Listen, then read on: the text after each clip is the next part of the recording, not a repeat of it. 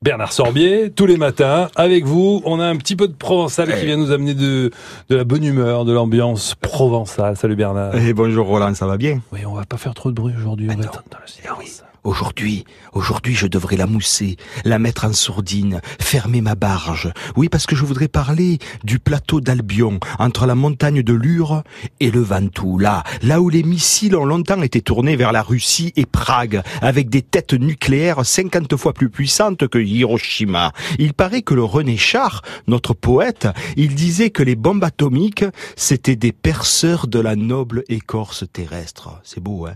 Le René Char qui connaissait bien le coin.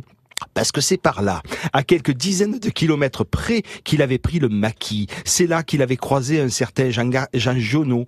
Et c'est pour ça qu'aujourd'hui je devrais me taire, la mousser, pour vous parler d'aquel plateau des Sceaux, plateau d'Albion, din la draille de la liberté et de la poésie. La poésie des mutiques, des discrets, d'aquel qui font pas d'hébreu, de ceux qui ne font pas de bruit. Cette porte de la Provence de Giono, l'homme qui regardait l'homme qui plantait des arbres, qui prend vraiment forme un peu plus loin, du Cousta des Banons. Elle n'a rien à voir avec aquelle des Pagnols, cette Provence. Pagnol, mais la verve et la tchatch. On les a souvent opposés, les Giono et les Pagnols, alors qu'ils ont tous les deux leur place dans notre panthéon.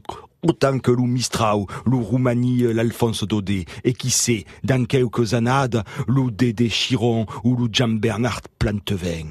Et moi, yeu, yeu, faïke pas ça, si eu des passages, ben le bonjour. Moi, je suis de passage, bien le bonjour. Allez, Salut. Allez, à demain. Et silence. À demain Bernard.